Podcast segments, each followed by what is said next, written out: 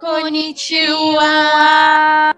Sejam bem-vindas a mais um episódio de Nico Sama, o podcast sobre animes que discute representação feminina. Se vocês estão sentindo falta da Paula, é porque ela resolveu que eu tinha que apresentar. Mas aqui estamos nós. Eu sou a Brenda Rosendo e a Paula Vegas é minha companheira de podcast. E aí? Trarei a cada duas semanas um assunto diferente para os ouvintes ultimamente. Em cada episódio será apresentado um anime e suas personagens.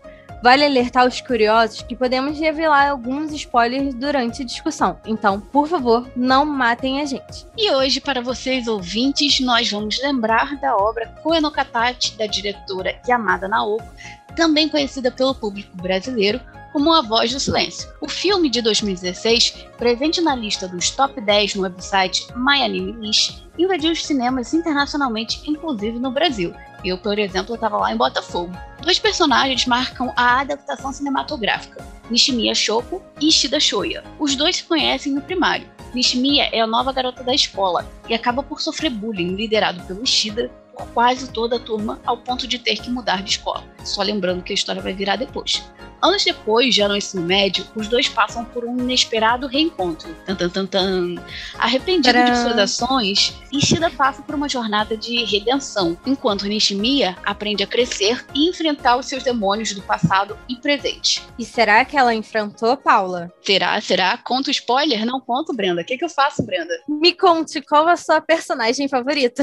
Tá bom, tá bom. Para mim, a minha personagem favorita é Izuru, que é irmã da nossa personagem principal eu gosto muito da Izuru pelo afeto e pelo carinho que ela tem pela irmã, que assim, a princípio você pode não perceber. Ela parece uma criança assim bem forte, bem talvez marrenta para alguns que olhem, mas ela na verdade está sempre se preocupando com, com a irmã dela. A mãe teve uma criação delas muito forte, com um pouco carinho, porque ela queria deixar as filhas, principalmente a Shoko, que tem a deficiência dela, aprenderem a serem fortes e não a dependerem de ninguém. E aí o Zuru, ela de certa forma, ela percebe as dificuldades da irmã, a irmã, ela tenta logo no começo, na infância, como a gente vai ver mais para frente, spoiler, tenta cometer suicídio e a irmã, ela tem esse mecanismo que a princípio pode parecer um pouco macabro, que é de mostrar as fotos de animais mortos. Então ela fica por aí tirando foto de passarinho morto, de inseto. Você ficaria perguntando, nossa, que porcaria é essa que eu tô vendo?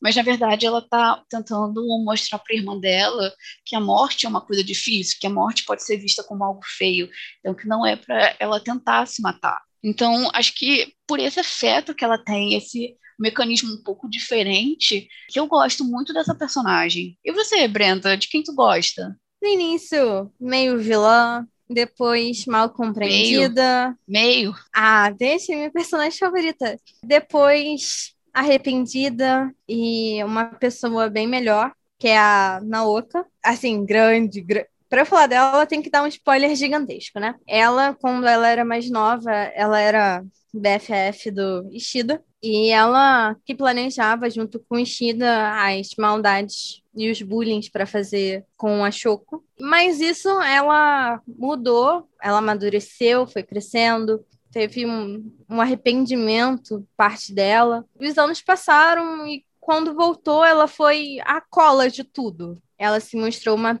personagem que dava uma liga no grupo de pessoas que andavam com Ishida e com a Shoko quando eles estavam mais velhos. Então, eu acredito que ela seja uma personagem muito fundamental dentro do anime. Além dela ser marrenta, não me ligar muito porque os outros dizem dela, ou peram dela, mas ela sempre se importa muito com as outras pessoas. Então, tive um reconhecimento aí meu com ela de besteiras que, é, que ela fez.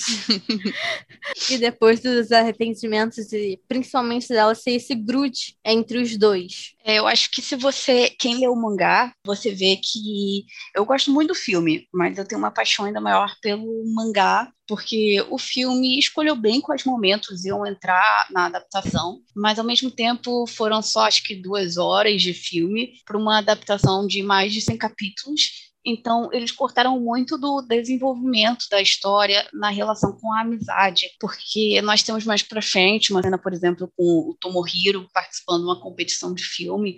No mangá aparece muito mais o desenvolvimento daquela filmagem, da participação de cada um dos personagens. E aí entra essa personagem que você fala, Naoka, que é sua favorita, Naoka, ela está muito mais presente no mangá. Você aprende muito mais sobre ela, se identificar ou não com ela. Eu, pessoalmente, sou é, mais ou menos, apesar de eu te adorar, Brenda, é, mesmo te chamando parecida e tal, mas ela está mais presente, sim, no mangá. Então, assim, para quem quiser, tiver interesse, dou uma dica de ler o mangá, porque é muito bom, você lê em um dia, rapidinho, e vale a pena, vale muito a pena, é tão bonito quanto o filme. Sim, mas e aí? Falando, já que a gente falou das meninas, agora vamos falar dos meninos, porque bota menino aí ne, nesse filme. qual o seu favorito? Qual seu odiado? Quem você odiou, mas gostou?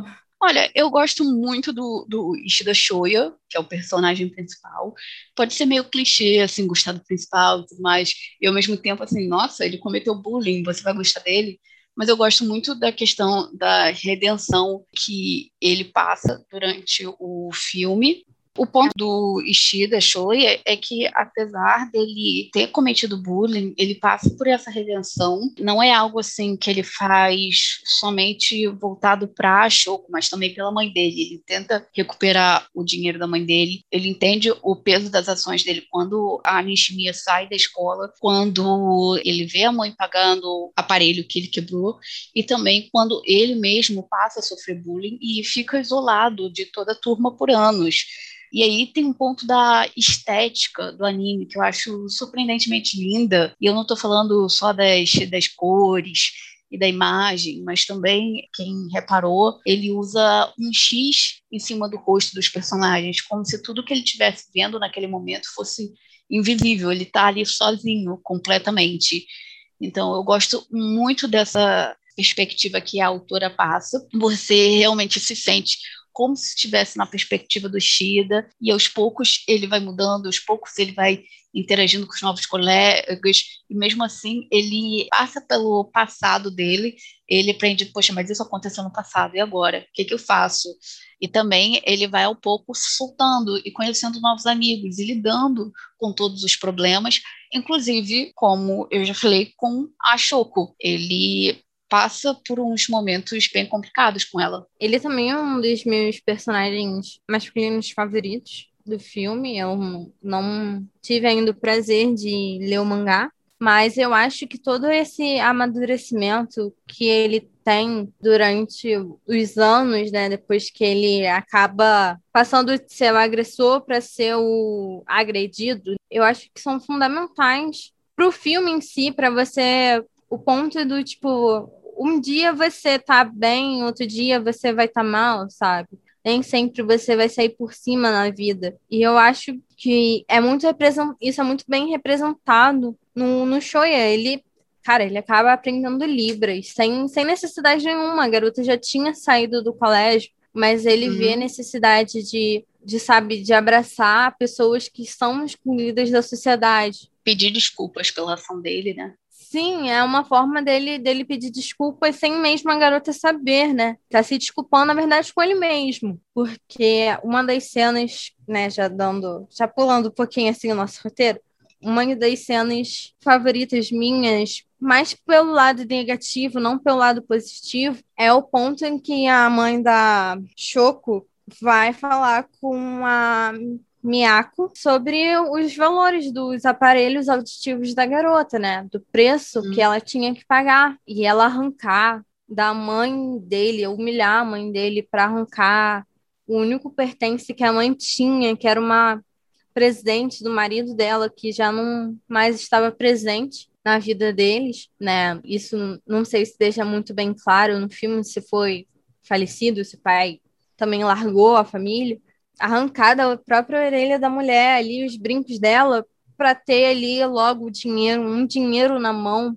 É uma cena muito, muito complicada que eu acho que marca bastante o personagem para o amadurecimento dele, para ele ver o quão a vida é cruel com as pessoas que não têm poder. E ele se toca que o poder que ele tem é um poder, vamos dizer assim, instável, né? Não é um poder uhum. ali certo, que ele sempre vai estar bem ali. Tanto que depois ele começa a sofrer bullying no colégio. Sim, e esse momento, como você citou aí, foi fundamental para ele sentir o peso das ações dele. Então, se ele não tivesse passado por isso, será que ele teria tentado juntar por tantos anos e trabalhar para isso, para conseguir o dinheiro do aparelho que ele gastou, então recompensar a mãe? É muito legal também a forma como a mãe lida com isso. Quando ele entrega o dinheiro, a mãe queima o dinheiro para dizer para ele: o que, que você ia fazer depois disso? Você ia se matar? Você acha que fugir é a solução? Então, para ele entender o valor da vida dele e o valor das ações dele. Então, isso foi uma cena muito legal, muito legal. Você me perguntou mais cedo de personagem masculino, se tinha algum que eu não gostava. Não tem nenhum personagem que eu odeie ou que eu desgoste em si. Tem sempre as implicâncias, mas eu acho que a maioria dos personagens tem pontos que a gente gosta e desgosta. Você, Brenda, tem algum personagem que tu desgosta? Que eu desgosto no filme? Eu acho que seria a mãe da Nishimiya, porque mesmo com, com tudo que passou, ela humilhando a outra mãe, eu super compreendo que aparelho auditivo é uma coisa cara, que o bullying que ele fez com a filha dela é uma coisa assim imperdoável, tanto que o bullying que ela sofreu no colégio repercutiu até no final do filme, os demônios dela, dela passando, mas eu acho que a falta de empatia dela e a falta dela não ver que a pessoa pode mudar, mesmo dando sinais de que mudou, é muito triste, porque ela continua humilhando o garoto, continua uhum. rejeitando o garoto, mesmo o garoto querendo ajudar, e só no último instante, na última cena, no último momento que, que a ficha dela cai, é uma personagem que eu realmente tenho um desgosto muito grande por esses pontos, por, por ela acabar sendo um humano ruim, em vez de ela querer dar o exemplo, em vez dela estar tá ali para apoiar a filha, mesmo a filha falando que ela tá bem, que a filha dela tá, tá tranquila, uhum. mesmo sabendo que não tava, mas sabe, esse, essa falta de voto de confiança nas pessoas, mesmo as pessoas mudando e mostrando é uma coisa que eu não gosto como pessoa. Assim, eu penso um pouco diferente, eu entendo seu ponto sobre a Yaeko, mas eu acho que a mãe delas, na verdade, essa cena que eu falei mais cena da, das fotos da irmã, é uma coisa que representa muito também o que elas têm que enfrentar. E aí tem a questão desse filme traz de quanto o passado marca uma pessoa é, na forma da personalidade dela, na forma das ações e conta como aos dois ou três anos de idade, não lembro, eles perceberam a falta de desenvolvimento da Nishimi, enquanto a mãe ali estava para descobrir que estava grávida, e ela foi deixada pelo pai, porque a filha, entre aspas, é, e na perspectiva do pai, era defeituosa. Então, dizendo de uma forma assim muito maldita do que é a deficiência, porque, por favor, né, é uma falta de respeito isso. E a mãe, ela ali entende que a, filha da, a vida da filha não será fácil e que se o próprio pai renegou ela, imagina o que o mundo vai fazer. Então, ela passa a tratar a filha de forma dura, não porque ela desgosta da filha, eu concordo como ela fez isso? Não concordo, mas eu acho que ela está ali tentando ensinar a filha a crescer, a não se dar por vencida, a ser igual ou melhor a quem não tem deficiência. Então, eu acho que é o objetivo da mãe. Não gosto do que ela fez, não gosto, mas eu não a odeio, eu não desgosto dela, porque, de certa forma, eu paro para pensar: nossa, imagina se eu tivesse na posição da mãe criando sozinha e acontecesse isso. Eu faria do jeito que ela fez? Não, não faria, mas eu sei que é difícil assim, pensando por esse ponto, também concordo com você que é uma é uma forma dela ter um controle, né? Que talvez ela uhum. não tenha totalmente. Mas eu não concordo muito com as ações dela. Uhum. Mas é isso. Mas me diga aí, qual a sua cena favorita? Ah, a minha cena favorita assim, esse filme é cheio de momentos emocionantes e, e, fofos e tudo mais, mas a minha cena preferida, particularmente, eu acho ela mais engraçada, que é quando a Nishimiya ela vai se confessar. que aí apresenta um grande problema da deficiência dela. Ela tentou falar, ela não usou a língua dos sinais, ela usou a própria fala da boca, vou dizer dessa forma, porque a língua de sinais é uma fala, né? Mas ela Sim. tenta falar pro Shoyo que ela gosta dele. E ela fala Tsuki, e ele entende ela falando Tsuki com T, que é lua.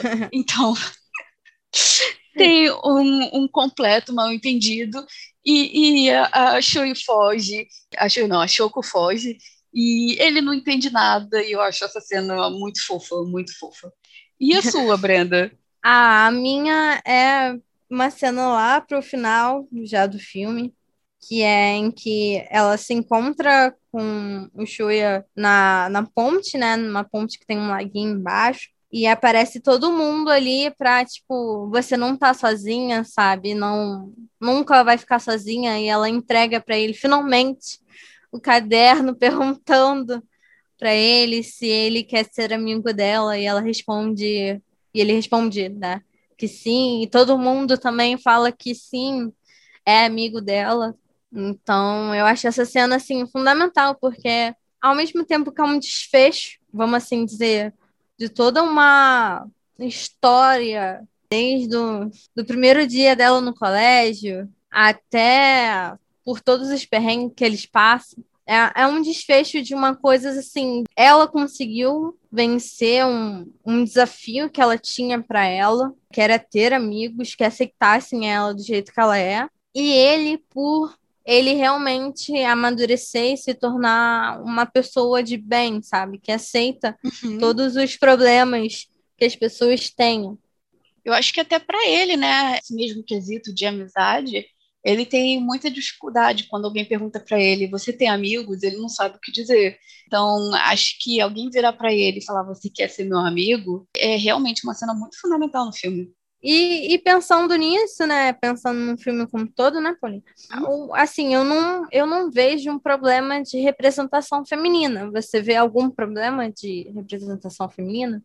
Não, não. Para representação feminina, não. Não diria que tem um problema. Pelo contrário, ali tem inúmeras personagens mulheres, todas com suas personalidades. E o que tem mais problema é a questão da deficiência, né? Deficiência e bullying quanto a isso, como, no caso, é posto como uma crítica.